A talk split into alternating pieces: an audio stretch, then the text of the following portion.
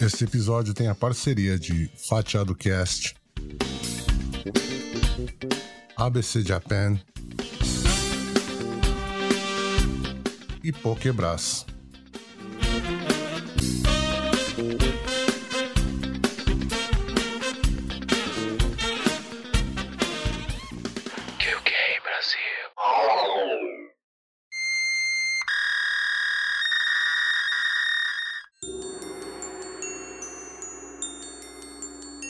E no episódio de hoje falaremos sobre a Panawave e o reboliço midiático que ela causou nos anos 90.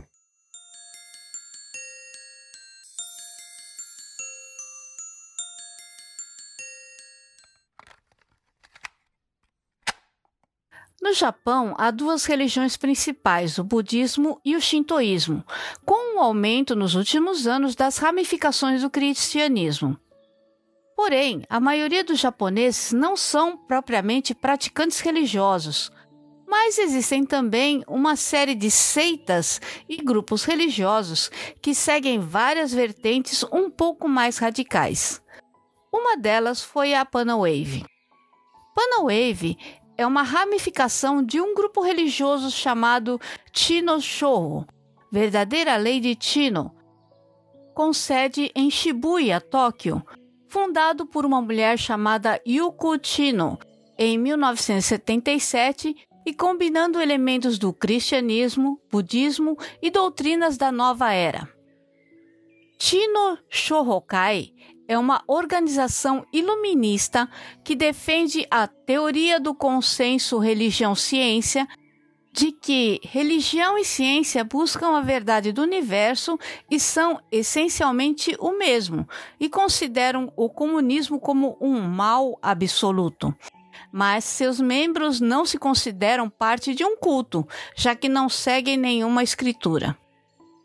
Yuko Chino, cujo nome verdadeiro era Hidemi Masuyama, nasceu em 26 de janeiro de 1934 Algumas fontes dão como 2 de março.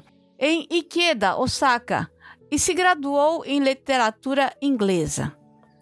Afirmou possuir poderes sobrenaturais de clarividência, até mesmo se comunicando com figuras como o Papa João Paulo II e Audrey Hepburn, bem como vários seres extraterrestres que faziam visitas ocasionais ao nosso universo em naves espaciais.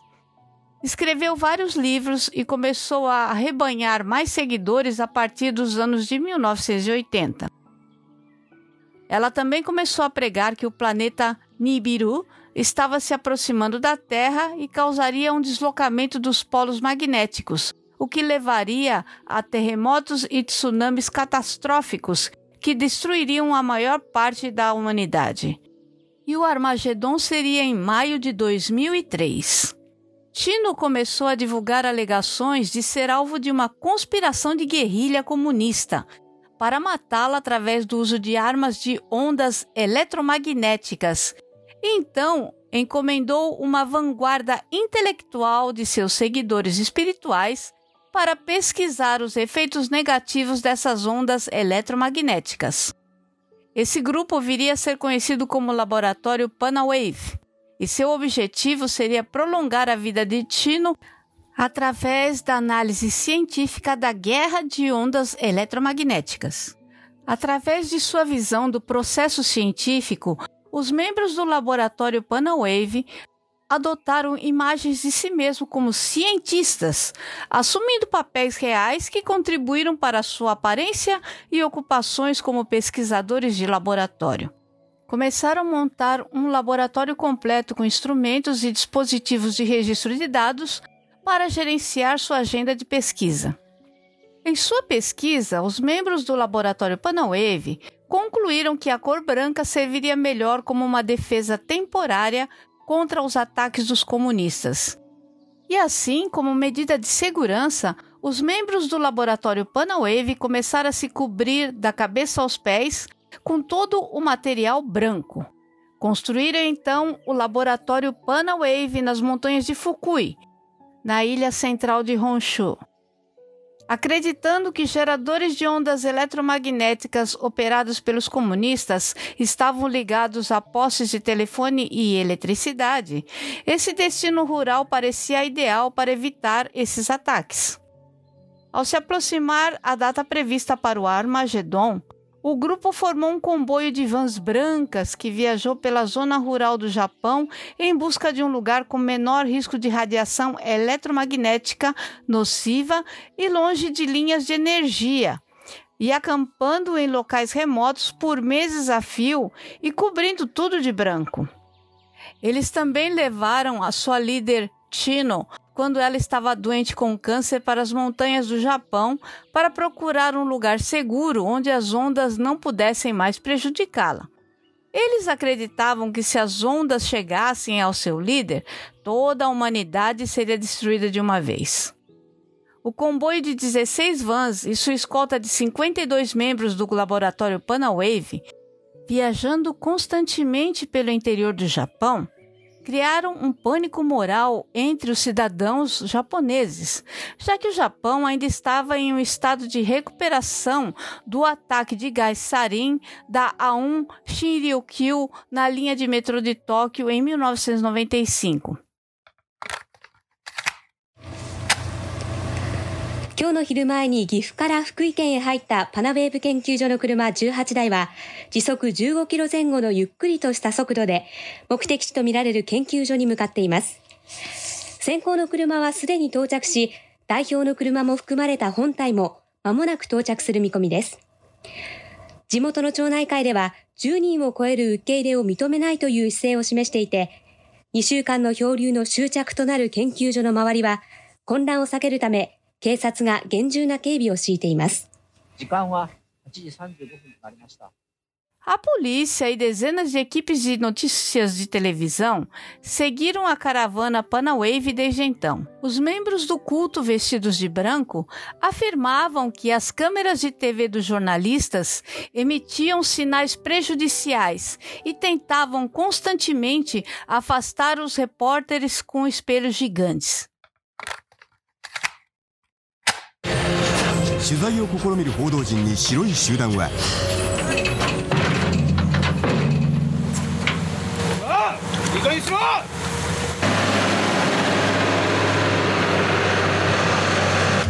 今白その集団がトラックで追っかけてきます。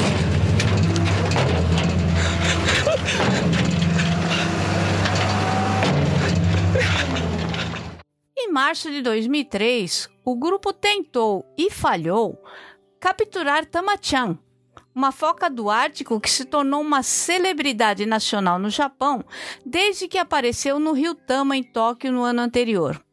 O grupo acreditava que o animal havia sido desviado por ondas eletromagnéticas e alegou que o dia do juízo final seria de alguma forma evitado se conseguissem devolvê-lo às águas do Ártico. Eles até construíram duas piscinas forradas de branco em um complexo na província de Yamanashi para mantê-lo quando capturado, até que ele pudesse ser transferido para o Ártico.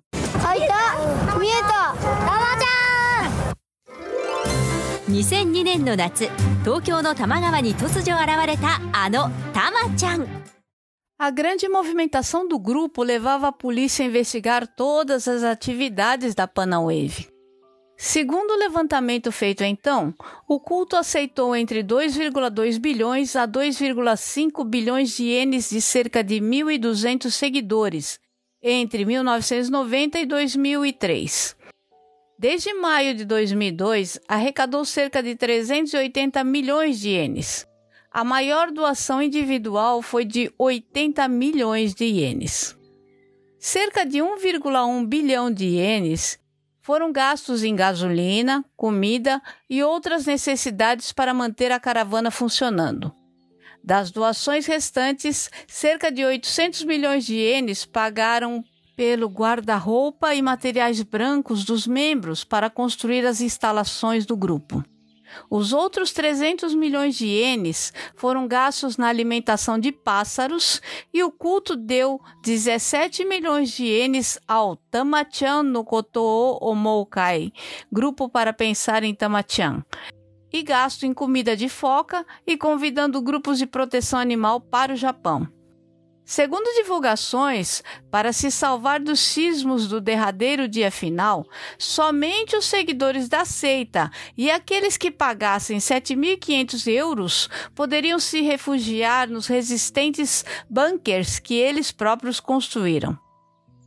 Em 14 de maio, um dia antes do dia do juízo final previsto, a polícia invadiu 12 locais associados ao grupo, mas nada foi encontrado que sugerisse que eles representavam um perigo para a sociedade. Quando o dia do juízo final de 15 de maio passou, com nada mais sério do que um pequeno terremoto em Tóquio que feriu um menino que caiu da cama e quebrou um braço, o membro que se acredita ser o segundo em comando de Tino fez uma declaração de que eles acreditavam que tinham calculado mal a data e uma nova data de 22 de maio foi definida. No entanto, como essa data passou novamente sem incidentes, a atenção da mídia desapareceu e o grupo voltou a cair na obscuridade.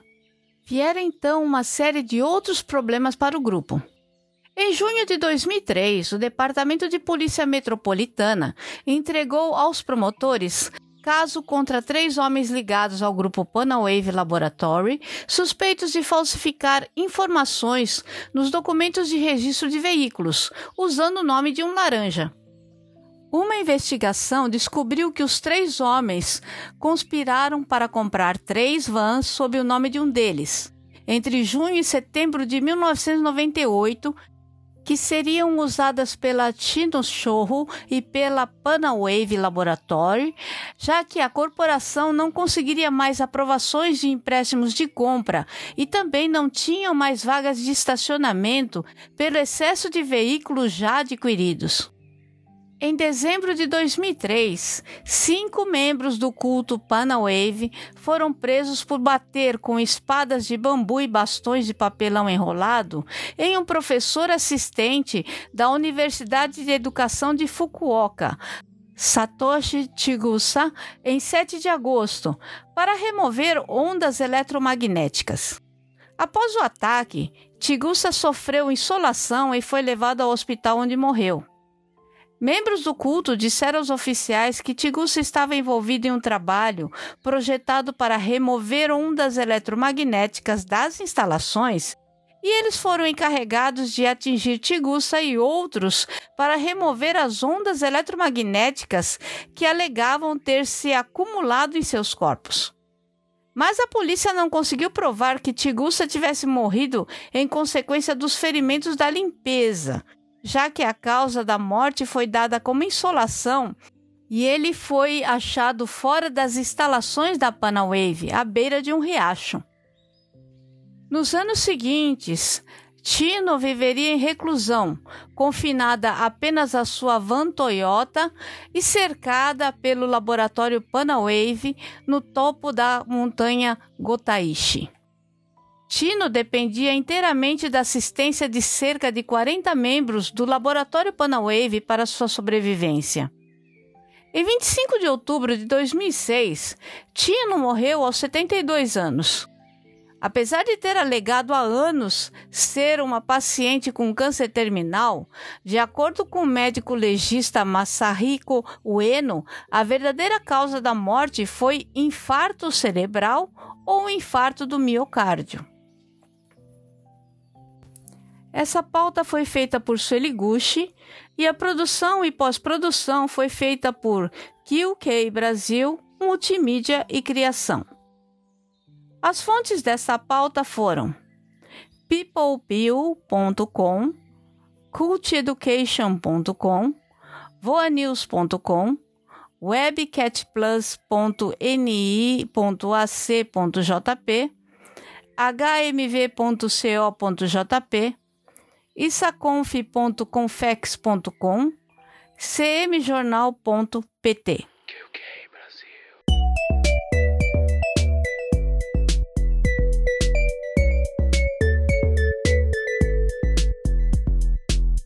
QK Brasil Multimídia e Criação.